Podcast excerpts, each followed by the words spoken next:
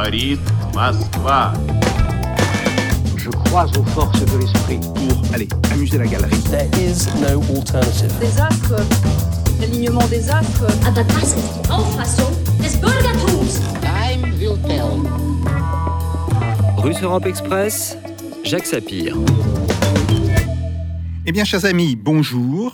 Euh, nous voici dans une nouvelle émission de Russe Europe Express, une émission un petit peu particulière et tout le monde le comprendra, euh, car vous le voyez, il nous manque mon collègue Clément Olivier. Alors, bien sûr, on sait très bien que euh, Spoutnik a une grande tradition de voir toujours les choses de manière très positive. Et là, malheureusement, c'est Clément Olivier qui a été trouvé positif dans un test euh, contre la Covid. Heureusement, très faiblement positif, mais nous appliquons très strictement les gestes barrières. Et donc, il n'est pas parmi nous aujourd'hui. Alors, Aujourd'hui, justement, je reçois Nicolas Da Silva, maître de conférence à Paris 13, membre du CEPN et spécialiste de la santé et de la protection sociale. Le thème de l'émission, euh, tout le monde le comprendra, c'est évidemment la situation de l'hôpital et plus globalement la situation du système de santé français, alors que monte désormais euh, la fameuse cinquième vague de la Covid, euh, cinquième vague, dont on espère qu'elle connaîtra son pic vers la fin du mois de décembre, voire le début du mois de janvier. C'est évidemment quelque chose d'important et, si vous voulez, cher Nicolas Da Silva, euh, je voudrais commencer par euh, dire que cette cinquième vague survient aujourd'hui un petit peu plus d'un an après le fameux Ségur de la santé et elle va toucher des structures hospitalières françaises qui sont dans un état très dégradé par rapport à ce qu'elles étaient au moment de la première vague. En mars euh, 2020, Euh, nous le savons tous, euh, il y a une partie du personnel hospitalier, médecins, mais aussi euh, des infirmières et des infirmiers, qui sont dans une situation de burn-out, et cela se comprend parfaitement. 18 mois de tension presque ininterrompue, euh, sans avoir pu réellement prendre du repos. Bref, euh, aujourd'hui, la situation euh, des hôpitaux français a continué à se dégrader, et cela justement en dépit du Ségur de la santé. Le nombre de lits de réanimation disponibles, par exemple, a diminué depuis le début de la pandémie. Et à cela, il y a plusieurs raisons. Alors, D'abord, la poursuite de la politique administrativo-comptable qu'avait d'ailleurs engagé un certain Xavier Bertrand quand il était ministre et qui fut poursuivi, il faut le dire, par la totalité de ses successeurs, sans exception. Mais aussi, et c'est peut-être le plus important, un épuisement et un découragement des personnels trop peu nombreux face à leurs tâches. Alors, cette situation impose dans l'urgence, mais aussi dans le long terme, de repenser peut-être notre système hospitalier et notre système de santé. Les hôpitaux souffrent de plusieurs maux et qui sont connus. Une tutelle administrative follement dispendieuse. Nous dépensons par exemple en tâches administratives 50% de plus en proportion, bien entendu, euh, que nos voisins allemands. Euh, mais il n'y a pas que cela. C'est aussi, bien entendu, euh, un goût, lui aussi administratif, pour les énormes établissements qui, efficients dans les grandes métropoles, cela euh, on ne peut pas en douter, produisent des effets de désertification sur les territoires. Un choix enfin dans l'utilisation des moyens financiers limités, choix qui est très discutable avec une priorité absolue pour le matériel, pour ce qui se voit, et ce qui peut s'instrumentaliser politiquement, on le sait, euh, nombre de députés, voire nombre de maires, avaient inclus dans leur campagne il y a une dizaine d'années le fait d'obtenir un scanner pour l'hôpital de la ville ou le grand hôpital euh, de la métropole, euh, au détriment de ce qui ne se voit pas ou peu, le personnel. Et il a fallu l'épidémie de la Covid-19 pour que l'on fasse semblant, d'une certaine manière, de découvrir que la véritable limite des services de réanimation, eh bien, elle résidait dans le manque de personnel pour, alors, vous excuserez euh, cet emploi du vocabulaire naval, armer des lits comme on arme un navire. Et oui, les femmes et les hommes, quand ils sont qualifiés, sont le capital le plus précieux. Alors, euh, tous ces problèmes, toutes ces pathologies euh, de notre système hospitalier, eh bien, elles renvoient à des pathologies plus profondes euh, qui, d'une certaine manière, mettent en cause la question de l'équilibre du système de santé français entre système public, système aussi mutualiste, car il ne faut pas oublier qu'à côté des grands hôpitaux publics, nous avons des hôpitaux euh, mutualistes, en particulier euh, un hôpital où j'ai été euh, moi-même soigné il y a de cela quelques années, le fameux hôpital mutualiste de Montsouris, qui est un grand centre extrêmement connu, et évidemment un secteur privé qui a toujours été maintenu. Donc, où placer le curseur entre solidarité, une solidarité qui s'exprime évidemment dans le système public et dans le système mutualiste, et liberté qui s'exprimerait plutôt de ce point de vue-là dans le secteur privé. Cette question doit être aujourd'hui à nouveau posée. Ajoutons-y évidemment le malthusianisme qui a régné pendant longtemps et qui continue de régner d'une certaine manière quant à la formation des personnels soignants et qui aboutit à garantir des rentes de situation lucratives à une petite minorité qui est en fait la grande gagnante de l'absence d'un système euh, national de santé. Citons enfin l'abandon des structures de santé appliquées à des situations particulières. Par exemple, la santé euh, du travail, grand secteur qui depuis une trentaine d'années a été euh, délaissé. La santé scolaire, même chose. Euh, santé scolaire qui est devenue l'un des parents pauvres euh, de l'éducation nationale. Alors que ces systèmes particuliers de santé, que ce soit dans le travail ou euh, dans la vie scolaire, permettaient une détection précoce de toute une série de maladies. Et on se rend compte là, avec la crise de la Covid, que cette forme de détection précoce pourrait être extrêmement intéressante quand il s'agit de lutter contre une pandémie. Et oui, le système de santé français, qui fut pendant longtemps salué comme l'un des systèmes les plus efficients au monde, est aujourd'hui malade, mené et miné insidieusement par le modèle américain qui s'avère quant à lui, une véritable catastrophe, à la fois médicale en termes de, couverture de santé euh, pour euh, les Américains, mais aussi financière. Il nous faut donc souhaiter que la crise de la Covid-19 soit enfin l'occasion d'aborder, peut-être de, de, mettre à plat l'ensemble de ces problèmes. Et, euh, cher Nicolas da Silva, ma première question euh, serait de vous dire comment voyez-vous euh, l'impact et la capacité de résilience s'il en a encore, du système de santé face à la montée de la cinquième vague que nous connaissons? Alors, je, pense qu'on est obligé de dire que euh, on est inquiet de ce qui va se passer euh, pour la cinquième vague, pour les suivantes. On est inquiet parce que moi, en tant qu'économiste, j'ai absolument aucune compétence médicale. Je ne peux pas dire dans quelle mesure euh, cette vague sera plus importante, moins importante, plus virulente, etc. Mais ce que l'on sait, par contre, c'est que euh, l'hôpital, vous l'avez dit, est dans une situation euh, vraiment dramatique, euh, qui est sous de nombreux aspects en recul par rapport à 2020. Et donc, la première chose qu'on pourrait dire, c'est que le gouvernement n'a tiré les enseignements ni de 2009, 2009 pardon, de 2019, mmh. ni de 2020. 2020. Alors pourquoi j'insiste sur 2019 Parce que sans doute vous vous rappelez, nous nous étions vus à l'époque, en 2019, on a eu un grand mouvement social euh, à l'hôpital public avec la création en dehors des syndicats traditionnels, mais aussi grâce à certains d'entre eux euh, de différents collectifs professionnels, euh, collectifs interurgence, euh, co collectifs interhôpitaux, euh, blues noirs, etc., etc. Beaucoup de collectifs qui euh, témoignaient euh, de leur incapacité à réaliser un bon travail, c'est-à-dire un travail pour lequel ils ont été formés tels qu'ils ont euh, été euh, formés, c'est-à-dire pour euh, donc non seulement apporter un, soin qui est souvent un soin technique, mais aussi pour avoir le temps de, de, s'intéresser et de prendre le, conscience de ce qu'est la maladie pour le patient singulier pourquoi, ils sont dans l'incapacité de le faire? Eh Bien parce que vous l'avez dit, l'hôpital depuis des années euh, est sous cette contrainte qui est une contrainte financière, mais aussi une contrainte qui euh, relève d'une certaine forme d'industrialisation de la production, où justement pour augmenter euh, et c'est nouveau de parler comme ça à l'hôpital, enfin ça l'est plus désormais, mais c'était nouveau de parler comme ça à l'hôpital il y a quelques années de productivité. Et donc pour augmenter la productivité, on a vu la prolifération de normes de productivité. On va quantifier le travail, on va imposer des cadences. Et euh, les études de nombreux collègues, qu'ils soient sociologues, économistes, montrent qu'il y a une détérioration euh, de des conditions de travail des soignants.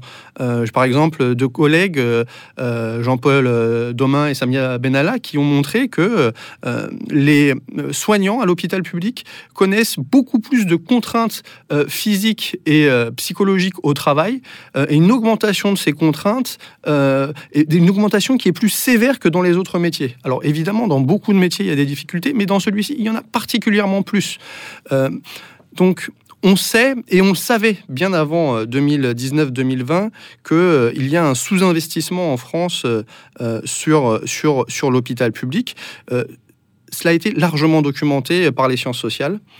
Le mouvement de 2019 a montré avec force à quel point, euh, à quel point les professionnels de santé souffraient. Ils souffrent pour eux-mêmes parce qu'ils souffrent dans leur travail, mais ils souffrent parce qu'ils sont dans l'incapacité de délivrer un soin, un soin à, leurs patients.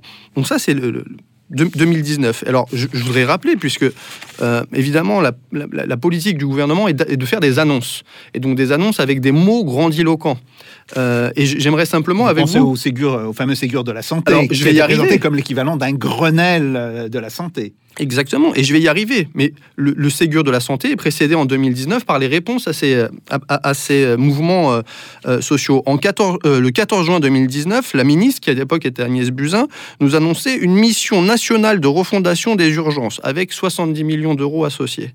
Le 10 septembre, car le mouvement s'amplifie, 2019, un pacte de refondation des urgences, 600 millions d'euros d'investissement, 600 millions d'euros de, de- de rémunération. On a quand même augmenté le budget là. Mais alors justement non, parce que ch- justement septembre c'est le moment de vote de l'objectif national euh, des dépenses d'assurance maladie et il se trouve que ces annonces d'argent en plus se font dans une enveloppe globale qui ne change pas.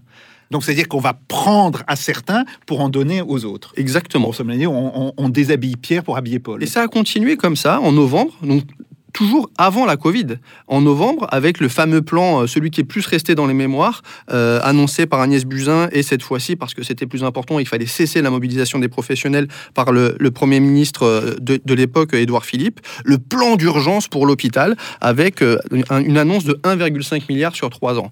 Donc, on voit encore mieux aujourd'hui à quel point ces, ces annonces étaient inconséquentes par rapport à l'étendue des besoins. Et donc on a eu cette, euh, cette pandémie euh, qui est bien sûr liée, euh, enfin dont les difficultés sont liées aux, carences de l'hôpital, mais plus généralement à un système de soins qui ne prend pas du tout en compte les questions de prévention. Il faudrait aussi en reparler.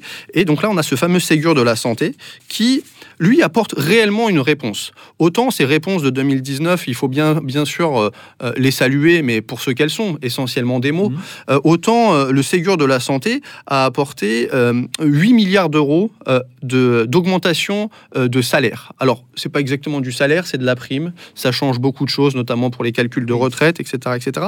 Mais il y a vraiment une amélioration des salaires et il faut le dire. Alors, cette amélioration était nécessaire. Beaucoup de, de professionnels la considèrent comme euh, insuffisante, surtout pour les bas salaires, euh, euh, notamment les, infirmiers et infirmières qui sont parmi les moins bien rémunérés de l'Union européenne. Il y a eu ces salaires et en termes d'investissement. Et donc l'investissement, c'est ce qui va permettre de euh, construire de nouvelles places, éventuellement euh, d'organiser un petit peu différemment le système de santé. On nous a annoncé 19 milliards, mais 10 milliards sont de la reprise de la dette, c'est-à-dire pas des investissements nouveaux, et une reprise de la dette qui avait été annoncée l'année précédente. Et reste euh, 9 milliards de- d'investissements à ventiler sur 5 ans, car c'est un plan sur 5 ans. Donc on voit... euh, Évidemment, il y a une réponse, mais c'est une réponse qui est insuffisante. Et cela se voit notamment dans les conséquences post-Ségur. Euh, vous l'avez dit, euh, les professionnels sont à bout. Ils, partent, ils quittent quand c'est possible leur travail. Il y a un taux de turnover, de rotation des effectifs qui est très important. Les gens se mettent en maladie parce qu'ils ne peuvent plus supporter les conditions.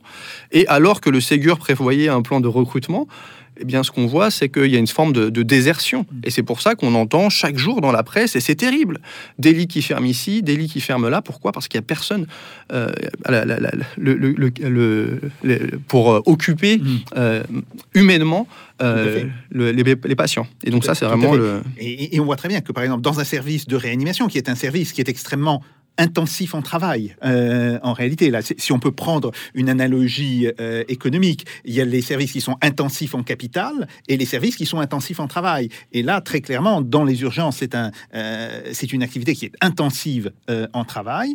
Et là, effectivement, l'épuisement des personnels conduit à fermer des lits, non pas parce qu'on a pris la décision de les fermer, mais parce qu'on n'a plus assez de gens, tout simplement, pour armer des lits. Et là, je, reprends ma, euh, ma métaphore euh, navale.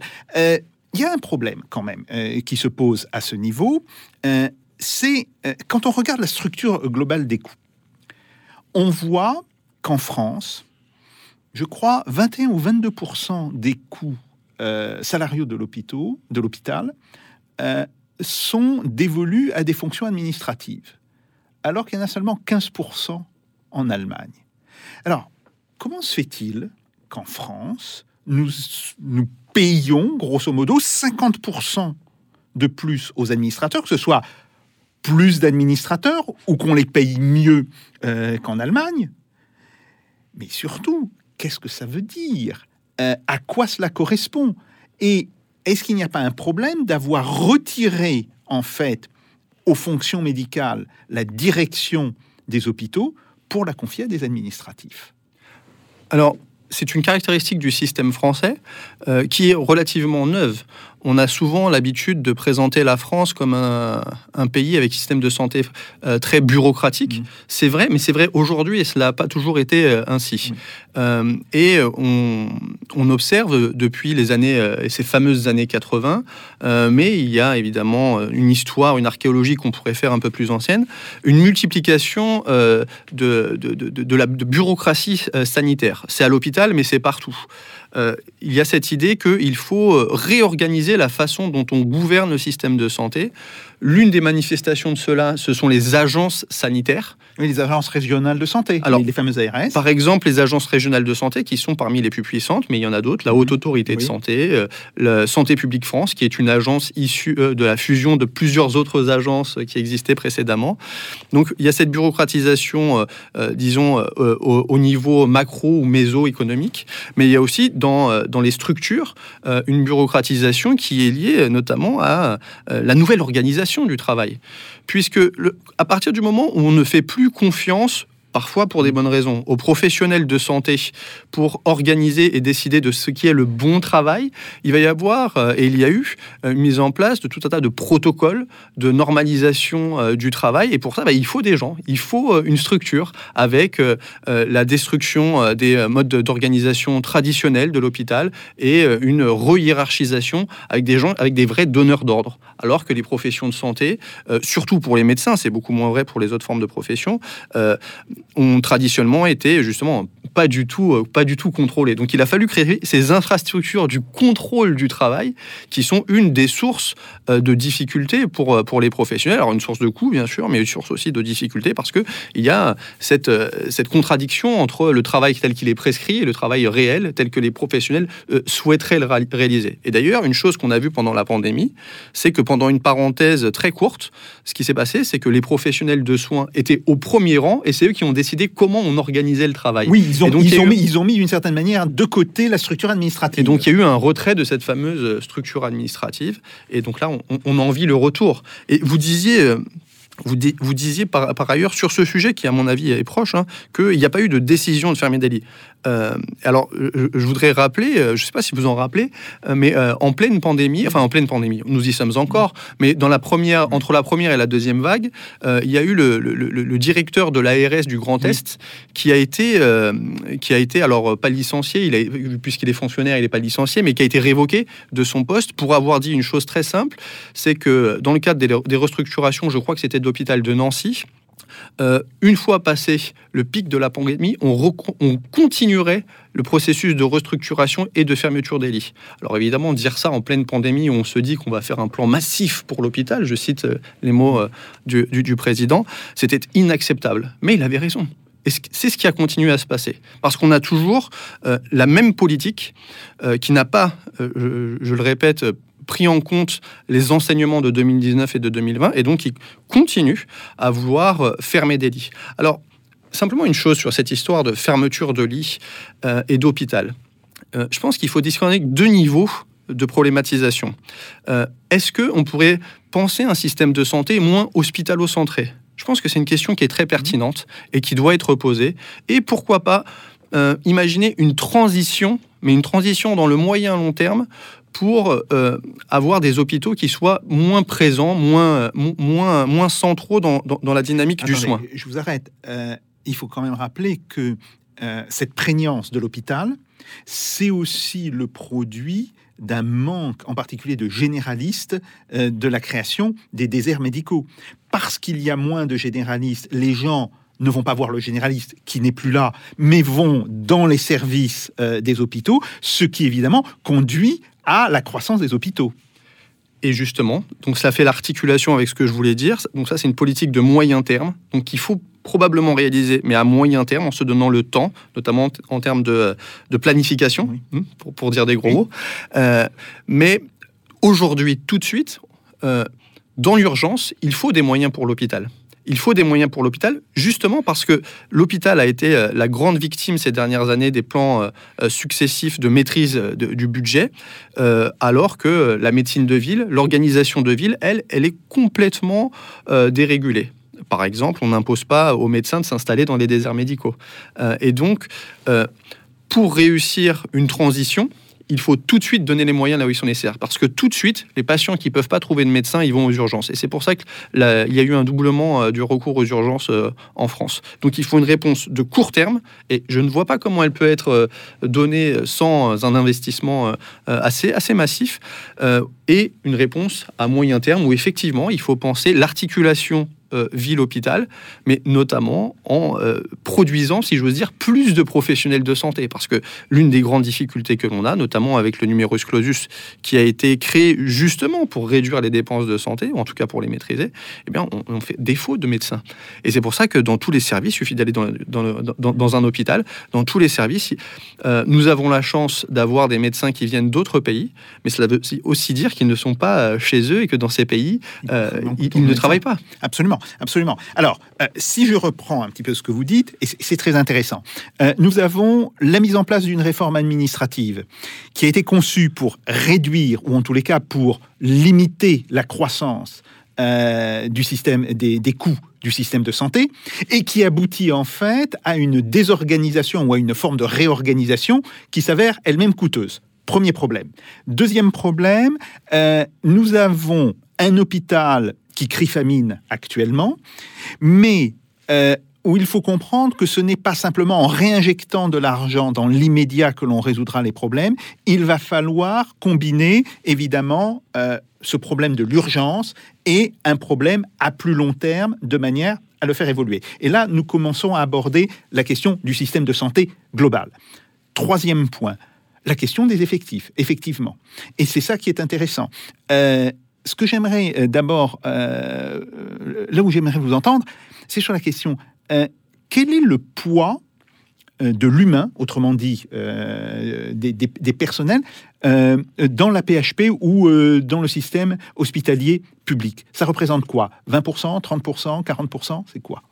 C'est- beaucoup plus, mais j'ai pas du tout le chiffre en tête. Mais effectivement, je crois que c'est plutôt de l'ordre de, euh, de, de- de- au-dessus de 50%. Et c'est bien pour ça que l'hôpital a été euh, l'une des, des cibles. C'est parce que, premièrement, c'est le, le lieu où il est possible de faire des économies facilement, parce que l'hôpital est sous la tutelle directe euh, de, de, l'État.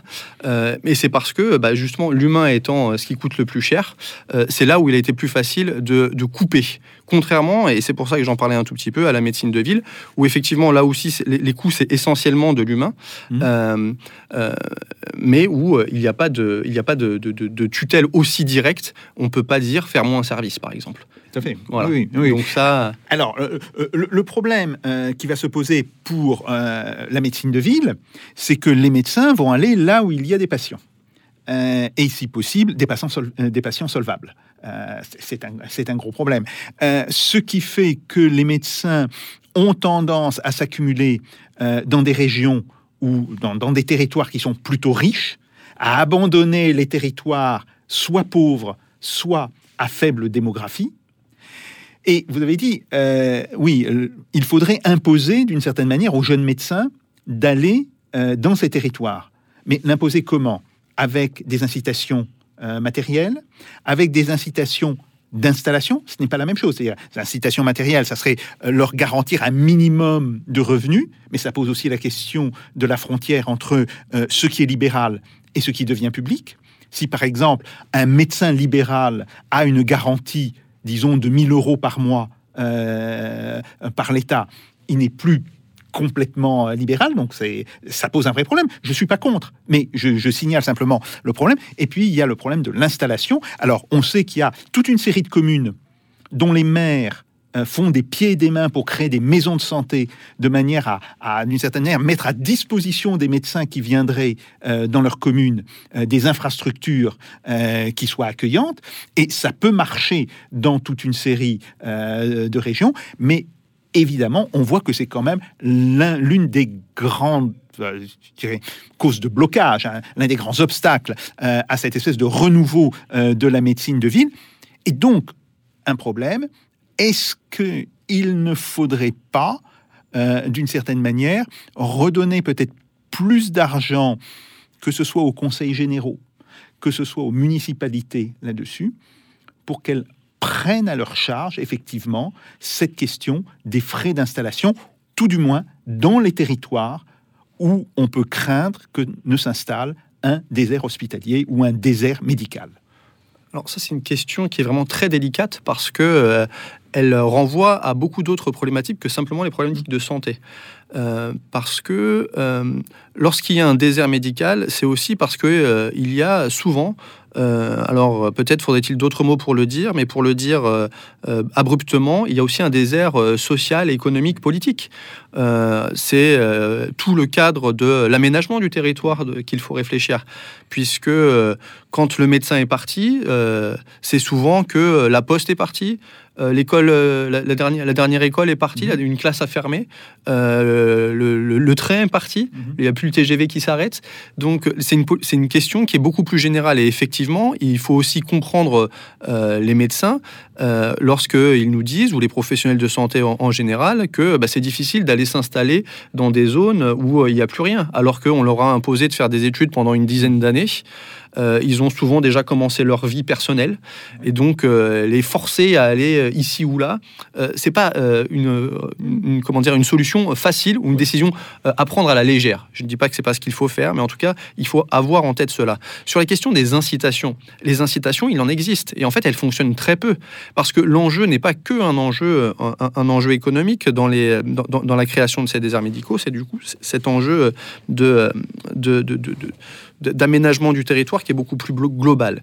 Euh, des communes essayent de faire venir des médecins, euh, notamment en leur proposant euh, ben, tout un plateau, un plateau technique.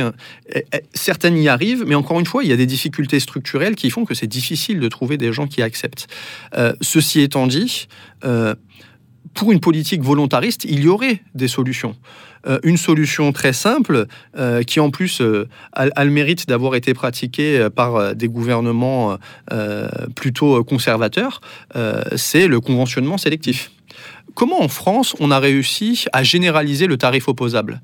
Le, tarif opposable, c'est-à-dire un tarif qui est sans dépassement d'honoraires, a été généralisé uniquement dans les années 60. Souvent, on a l'idée de 1945 comme euh, euh, l'accès aux soins pour tous tout de suite. Pas du tout. Il a fallu des années, notamment pour convaincre les médecins, je dirais même plutôt pour les forcer, les médecins libéraux, à accepter partout sur le territoire euh, des prix conventionnés, administrés. Et alors, comment ça s'est passé? Eh ben, on, a dit aux médecins, ceux qui sont conventionnés sont remboursés par la sécurité sociale, et donc pour cela, ils doivent avoir un prix fixé à l'avance. Et ceux qui veulent avoir un prix libre, parce qu'il y a toujours un prix libre, euh, alors ils sont non conventionnés, mais leurs patients ne sont pas remboursés. Et très rapidement, les médecins ont décidé de signer des conventions avec la sécurité sociale parce qu'ils ont besoin des patients euh, solvables. Euh, les médecins euh, évidemment, se conçoivent comme une profession libérale et ils le sont à de nombreux titres, notamment, j'en parlais un tout petit peu tout à l'heure, dans le cadre de la- leur liberté d'activité au travail. C'est eux qui décident la façon dont ils organisent leur travail. Euh, mais d'un point de vue euh, économique, les, les médecins français en France sont- ne sont pas fonctionnaires, mais ils sont solvabilisés par la puissance publique, qui, elle, décide euh, de savoir lesquels elle veut conventionner. Donc le conventionnement est un outil extrêmement puissant. Et on pourrait décider, ben, que dans telle zone, euh, s'il y a trop de médecins, il y a un- une, une surdensité médicale, eh bien on ne conventionne plus, comme on le fait pour d'autres pour d'autres professions, notamment les pharmaciens. Donc ça pourrait être ça pourrait être un outil, mais encore une fois, il faut il faut ma- manier, euh, si j'ose dire, Cet euh, outil avec précaution, voilà. bien entendu. Et il faut qu'il s'intègre, et vous avez tout à fait raison, dans une politique d'aménagement du territoire global Voilà. et dans une, une vision globale de comment on redonne à un territoire euh, de la vie et, euh, euh, et de la compétitivité. Alors, euh, ça m'amène à une autre question. Finalement, au départ, si vous voulez, en 45-50, nous avions deux philosophies. Nous avions la philosophie d'un système essentiellement fondé sur l'État, le NHS britannique, le National Health Service. Et puis nous avions le, le système français, qui était un système où il y avait une part publique. D'ailleurs, en fait, il n'y a pas deux parts, il y a trois parts. hein. Il y a la part publique, il y a la part mutualiste, euh, qu'il ne faut jamais oublier, et il y a la part euh, privée. Est-ce qu'on n'est pas en train de converger euh, vers un modèle unique? C'est une vraie question. Et d'une certaine manière, question suivante, c'est est-ce que ce modèle unique vers lequel on, serait en train de converger ne va-t-il pas additionner les pathologies de chaque système? Parce que le NHS a des pathologies. Euh, qui sont connues. Il a aussi des avantages, hein, euh, mais il a des, euh, des pathologies évidentes. Et le système français a aussi des pathologies, comme il a des avantages, mais d'une certaine manière, dans cette forme de convergence, n'étant pas en train de laisser sur le côté tous les avantages de l'un ou de l'autre système et d'aller vers ce qui serait la somme du mauvais des deux. Alors, l'originalité du système français de sécurité sociale en 1945, c'est la gestion par les intéressés. Euh, Qu'est-ce que cela signifie? Ça signifie que dans les caisses euh, primaires de sécurité sociale, les conseils d'administration étaient euh, dirigés à 75% par des élus des salariés et 25% par des élus employeurs. Donc c'est ça la grande originalité de 1945. Effectivement, il existe en France, on peut remonter euh, euh, très très loin jusqu'à euh, début du 19e, voire jusqu'à la Révolution, il existe des systèmes de santé qui fonctionnent plus ou moins bien. Mais la grande originalité, c'est que pour la première fois en 1945, ce sont les intéressés eux-mêmes qui vont décider de comment est-ce qu'on organise le système. En tout cas, une partie du système, parce qu'il faut aussi avoir en tête que l'État n'a jamais complètement lâché la bribe euh, aux représentants, j'insiste, des salariés. C'était pas les syndicats. Euh, aux élections de la sécurité sociale, tout le monde pouvait euh, se présenter. Et d'ailleurs, la mutualité s'est présentée. Il y a eu des listes mutualistes et elles ont euh, perdu très largement. Pourquoi? Parce que les ouvriers avaient le souvenir euh, très frais dans leur mémoire de la gestion mutualiste de, de l'avant-guerre et qui était une, qui était une gestion très, très, très austéritaire, comme on dirait aujourd'hui. Donc c'est ça la grande originalité. Cette originalité, elle n'existe plus aujourd'hui. On parle euh, euh, notamment sur la question de la grande sécurité sociale, dont on parlera peut-être tout à l'heure, euh, d'un risque de d'étatisation de la sécurité sociale. Ce n'est pas un risque. L'étatisation, elle est déjà réalisée. Et l'é- l'étatisation de la sécurité sociale, elle commence très tôt d'ailleurs. Elle commence en 1967 avec la réforme Jeannet-de Gaulle, l'ordonnance Jeannet-de Gaulle. Cette ordonnance qui prévoit une réduction de la part des ouvriers dans les conseils d'administration. On passe d'un système 75%, 25% à un système 50-50. On enlève les élections et on passe à de la désignation. Et on, on fait quelques autres réformes qui euh, ont, pour effet de faire perdre l'unité à la sécurité sociale, une unité qu'elle avait en, en, en 45.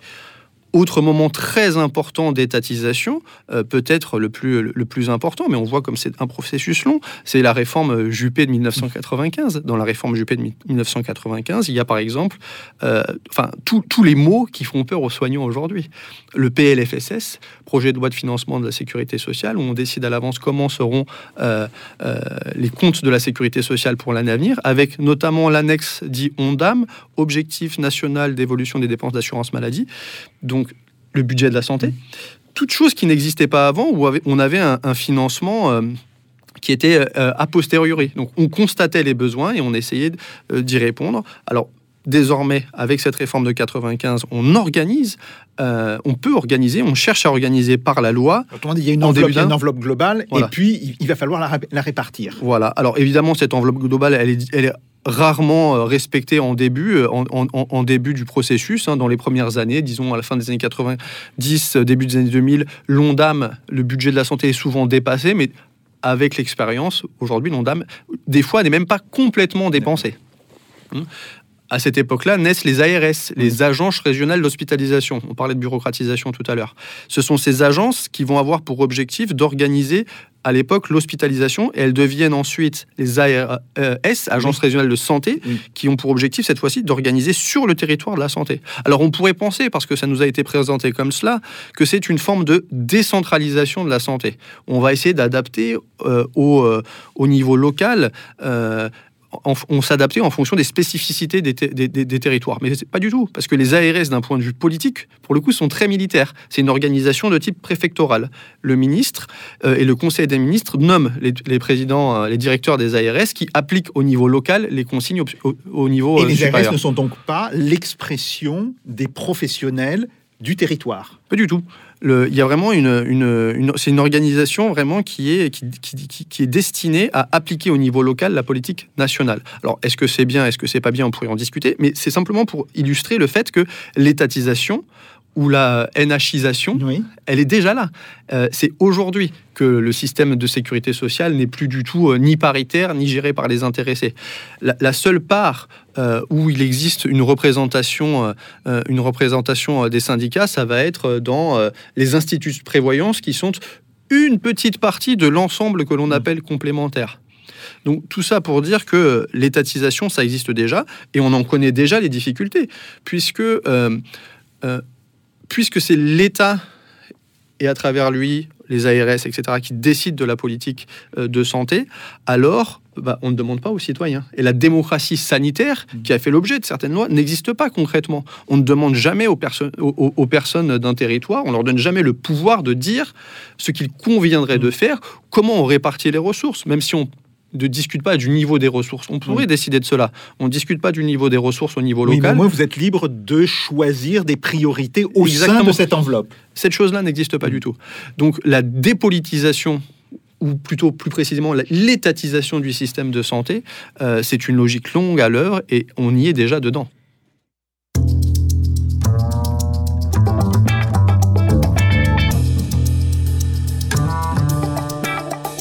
Russe Europe Express, Jacques Sapir. Mais est-ce que ça ne répond pas quand même à des objectifs macroéconomiques? Euh, on, voit bien ce qu'il y a derrière. Alors, euh, jusqu'à quel point ces objectifs sont purement français? Jusqu'à quel point ces objectifs sont européens?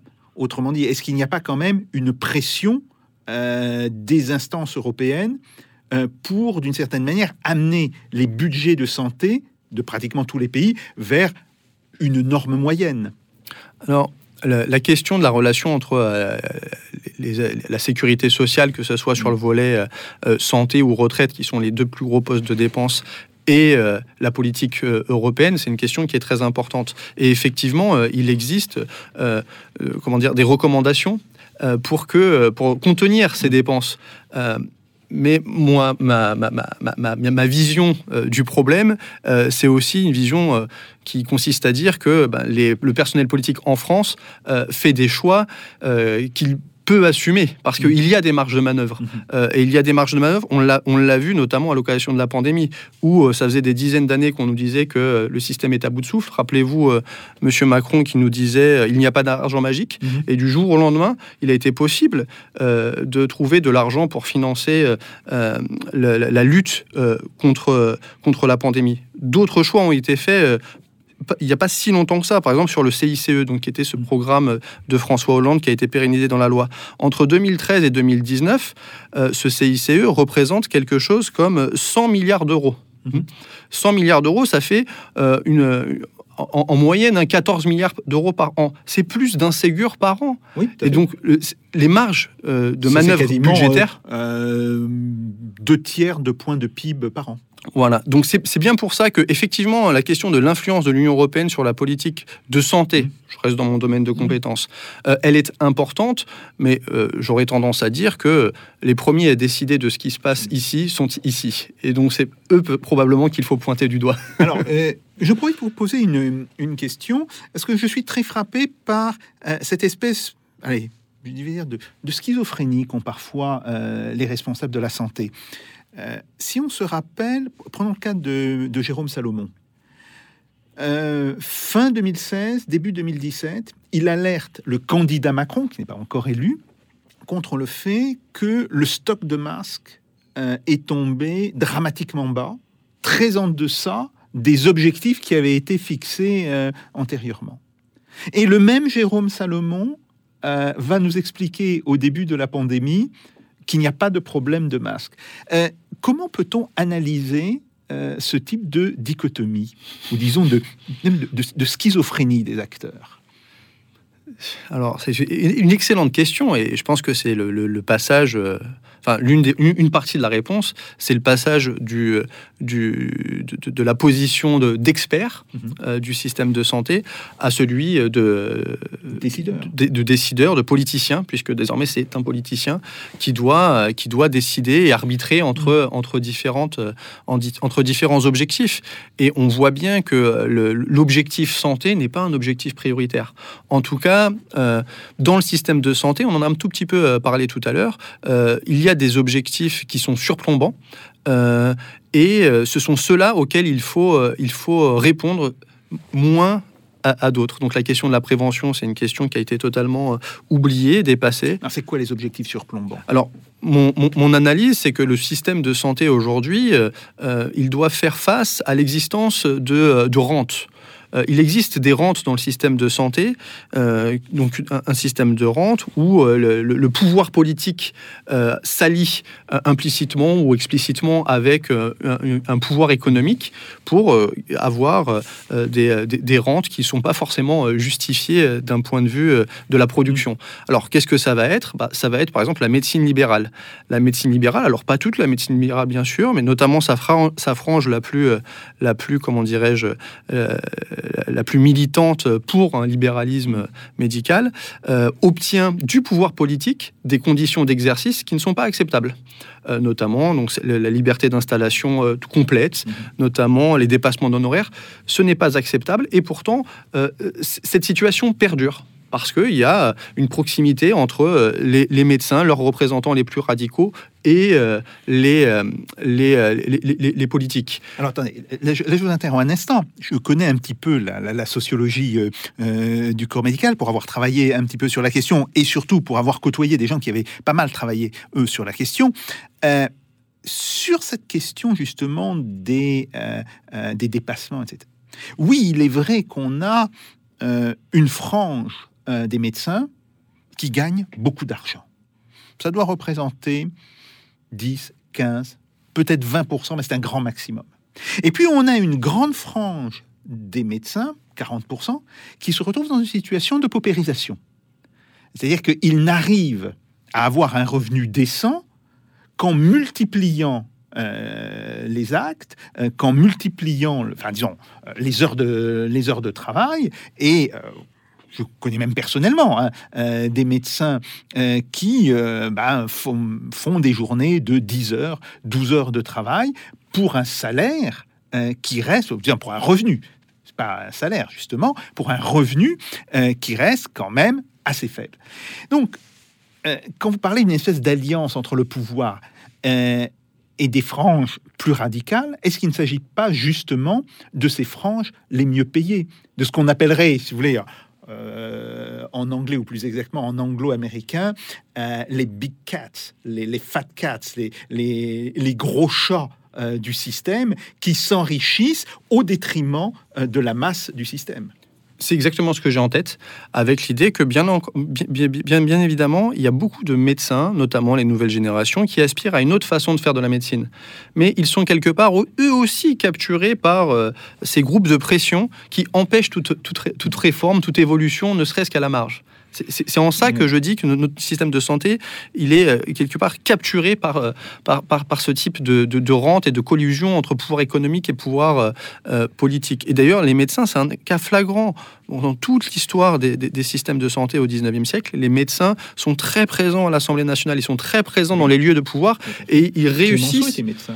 Et donc ils réussissent à imposer des conditions d'exercice qui sont, disons, au moins discutables. donc c'est vrai donc de, de comment dirais-je, euh, des médecins, mais c'est vrai aussi, par exemple, euh, des, des complémentaires. Les complémentaires, on en parlera peut-être tout à l'heure. Les complémentaires aussi, ce sont des institutions qui prouvent qu'elles sont euh, assez largement inefficaces, qu'elles sont injustes, et pourtant elles perdurent. Et il faut se poser la question, pourquoi elles perdurent?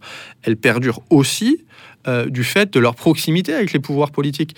Les complémentaires, euh, ce sont par exemple des, dans les mutuelles, alors pas toutes les mutuelles, encore une fois, il y a une, partie de- de- de- de- de- de- des élites qui capturent tout, le pouvoir, hein, mais une partie des mutuelles ont des rapports très proches avec euh, le pouvoir politique. On sait par exemple que euh, Dominique Strauss-Kahn, euh, Cambadélis, euh, notre président euh, de l'Assemblée nationale, Richard Ferrand, euh, sont tous très liés à des mutuelles et ceux que je viens de citer, ils sont tellement liés qu'ils ont été cités dans des affaires euh, euh, euh, liées, liées aux mutuelles. Donc c'est en ce sens-là qu'il y a une forme de, de, de- de capture politique d'un secteur économique. Alors, on, on comprend bien, hein, si vous voulez. Il y a des mutuelles qui sont liées à des professions particulières, par exemple la MGEN, euh, la mutuelle des enseignants. Euh, et évidemment, euh, comme elles ont un, public important, captif d'une certaine manière, parce que tout enseignant va être à la MGEN, elles ont une garantie de revenus, disons, de, de ressources, pas des revenus, c'est des, ressources qui sont importantes, et elles représentent un énorme argent. Mais qu'est-ce qui est pervers dans ce système? Est-ce que c'est le système mutualiste en tant que tel, ou est-ce que c'est la capture euh, de cet argent des mutuelles par une petite frange? Alors là, on arrive sur euh, une question qu'on peut poser de façon euh, plus tranquille d'un point de vue plus macro, disons. Euh, et là, la question qui se pose, c'est sur euh, euh, l'organisation de notre système de santé, du financement de notre système de santé. La particularité en France que l'on a, c'est la double gestion de la sécurité sociale et des complémentaires santé. Complémentaires santé qui sont divisés entre les mutuelles, c'est le gros du morceau, 50% du marché, euh, les assureurs, assurances Oui. privées à but lucratif, une trentaine de pourcents, et le reste par des institutions de, des instituts pardon, de prévoyance. Donc on voit que quand on dit complémentaire, euh, c'est une erreur de penser que ce sont des gens euh, qui, en, qui font des profits euh, majoritairement. Non, c'est 30% les assurances privées. Donc euh, ça, c'est ce qu'on appelle les complémentaires. Donc, c'est cette double gestion euh, sécurité sociale et complémentaire. Et ce qu'on observe, euh, et c'est un, cas assez intéressant euh, de, large accord des économistes, ce qu'on observe, c'est que les, frais de gestion du système de santé français font partie des plus élevés au monde. Non pas parce qu'il serait public, ou il serait privé, parce qu'il est mixte, il y a les deux. Donc pour chaque acte, euh, on double le travail, euh, et notamment le travail administratif. Donc je sais pas, on, va, on va chez le médecin, il y a donc la sécu avec la carte vitale, et puis après il y a la carte, la, carte mutualiste, etc. Et donc c'est la, même- la même chose pour tous les frais de santé. Donc ça double les dossiers, ça double, euh, ça double les coûts. Et donc si on compare, les, les coûts de, les coûts de gestion, les coûts de gestion euh, en France sont de l'ordre de 8% des dépenses de santé. Donc sur 100 euros euh, de cotisation, euh, il, y en, il y en aura euh, 8% pour 8 euros pour, pour, les frais de gestion. Aux États-Unis, c'est 9. Donc on est très proche des États-Unis qui sont le contre-modèle. Oui. En Grande-Bretagne, c'est 2%.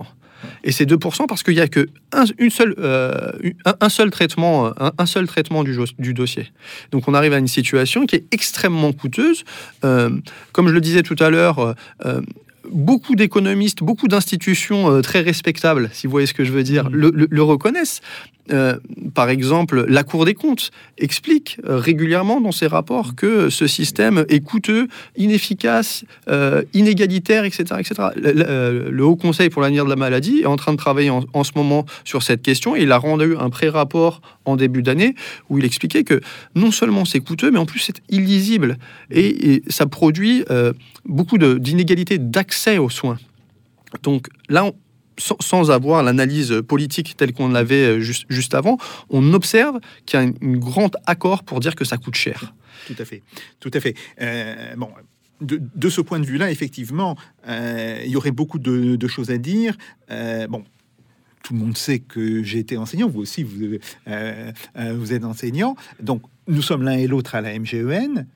Et j'ai vu qu'il y avait une très grande simplification entre la fois où j'ai dû aller dans un hôpital de la PHP et la fois où je suis allé dans un hôpital mutualiste, parce que là, d'emblée, euh, tout était géré euh, par la mutuelle, y compris ce qui relevait de ma cotisation euh, générale.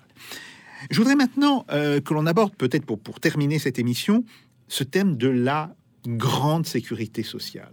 Alors, c'est quoi C'est un fantasme C'est un projet de long terme euh, C'est un croque-mitaine euh, que l'on nous agite En tout cas, ce serait une bonne nouvelle pour l'accès aux soins et pour euh, l'efficacité du système dans son ensemble, puisque, comme je l'ai dit à l'instant, on a un système qui est coûteux, mais non seulement il est coûteux, en plus il est inégalitaire. Mhm.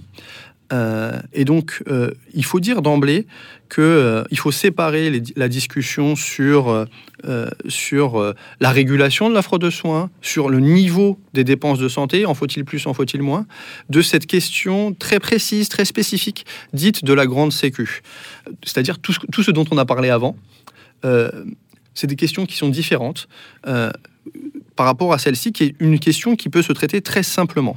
La grande sécu, l'idée, tout simple, toute simple, c'est de dire justement, partant du constat euh, que la sécurité sociale est plus efficace et plus égalitaire que le système mixte avec complémentaire, alors on va organiser le remboursement à 100% du tarif conventionnel par la sécurité sociale, ce qui conduit à l'extinction, euh, pas intégrale, mais euh, une très grande partie de l'extinction des complémentaires santé. Qu'est-ce que ça veut dire? Bah, Ça veut dire tout simplement que pour la plupart des soins, euh, on n'aura plus besoin à la fois d'avoir le remboursement de la sécurité sociale et de la mutuelle. Donc ça va réduire toute une série de coûts, notamment ces coûts administratifs, qui sont des coûts euh, euh, en, en argent, mais qui sont aussi des coûts en temps. Je pense qu'on a tous euh, passé Des coûts beaucoup de temps à réfléchir euh, quel complémentaire je vais prendre, comment elle va me rembourser, est-ce que je suis dans le bon réseau de soins, est-ce que ceci, est-ce que cela. Donc c'est aussi une forme de, de- de libéralisation, de libération Mmh. plutôt peut-être, de, de- pour, pour les patients eux-mêmes.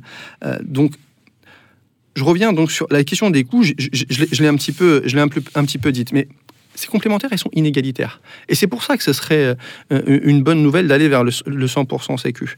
Euh, dans un rapport euh, de 2017, on estimait encore à 4% le nombre de personnes en France qui n'avaient pas de complémentaire santé. Essentiellement des chômeurs, des inactifs, des retraités et des indépendants. Donc, c'est- en France, il reste des gens qui n'ont pas d'accès à cette complémentaire, qui devient de plus en plus essentielle pour pouvoir accéder aux soins. Donc il y a une vraie problématique d'accès aux soins. Donc vous n'avez pas de complémentaire, vous avez plus de difficultés à accéder aux soins et on observe un phénomène de, massif de non-recours aux soins pour des raisons financières. Donc ça, c'est quand même une problématique euh, vraiment... un tiers des ménages qui disaient qu'ils n'avaient pas recours aux soins justement pour des raisons financières. Et donc, en, mettant en place la grande sécu, la question de l'accès à la complémentaire santé euh, euh, ne, serait plus, ne serait plus un problème. Par ailleurs, ces complémentaires, quand on en a une, c'est bien, mais encore faut-il en avoir une qui est bien couvrante. Parce que les contrats ne sont pas tous les mêmes. Et ce qu'on observe, c'est qu'effectivement, bah, plus on paye, meilleurs sont les contrats. Sauf que euh, cela contredit l'état de santé des, personnes. Pourquoi? Parce qu'on observe statistiquement, ça s'appelle le gradient social de santé, que les personnes les plus malades sont aussi celles qui euh, sont les plus pauvres, euh, parce qu'elles ont des mauvaises conditions de, vie, de logement, de travail, etc. etc. Donc les personnes les plus pauvres sont les plus malades, elles auraient besoin d'un accès plus facilité aux soins, et pourtant elles ne peuvent pas se payer de bonnes complémentaires. Donc quand elles ont des complémentaires, elles ont des complémentaires d'entrée de gamme qui ne leur permettent pas d'accéder aux soins euh, qu'elles devraient avoir euh, si, si, si elles avaient les moyens. À l'inverse, les personnes qui ont euh, des meilleurs revenus peuvent s'acheter des complémentaires plus couvrantes et donc elles peuvent accéder plus facilement à des soins. Or, comme elles ont de meilleurs revenus, statistiquement, elles en ont moins besoin parce qu'elles sont moins malades. Et donc, on a vraiment un système qui est totalement aberrant. Vous êtes plus malade, vous avez moins accès aux soins. Vous êtes plus malade, vous avez plus accès, euh, plus accès aux soins. Donc, on voit bien que c'est un système qui est totalement euh, euh, incohérent. Il y a de grandes inégalités. Et donc, l'enjeu de cette réforme de la grande sécu, c'est simplement dire à budget constant, à budget constant, et c'est ça l'enjeu, il est tout à fait possible d'améliorer l'accès aux soins en faisant des économies. Puisque tout le monde aurait accès à la sécurité sociale. Et en même temps, bah, on ferait ces économies de, de, de, de coûts de gestion. Euh. Donc, euh, pour donner un chiffre euh, en, en euros, les coûts de gestion de la sécurité sociale, c'est 7 milliards d'euros. Mmh. 7 milliards d'euros pour gérer 75% de la dépense de santé. Oui. Les, les complémentaires, c'est aussi 7 milliards d'euros, c'est même plus que la sécurité sociale, sauf que elle, elle gère beaucoup moins. Elle gère euh, 15%, euh, des, même pas 15% des dépenses Donc, de santé. On a grosso modo 15 milliards de frais de gestion. Et sur ces 15 milliards, on peut estimer que l'on pourrait effectivement en économiser la moitié.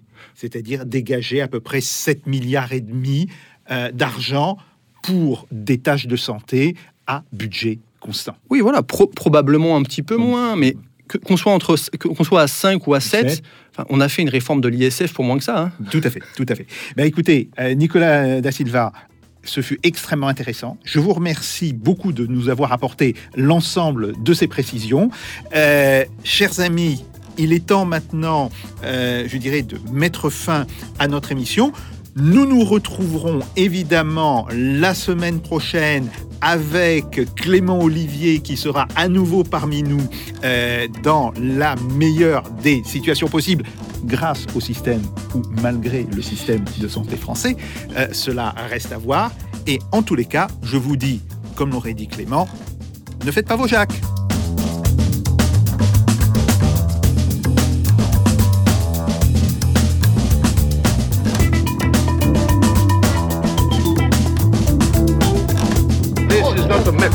This is provocation. Let them do. No, no, no.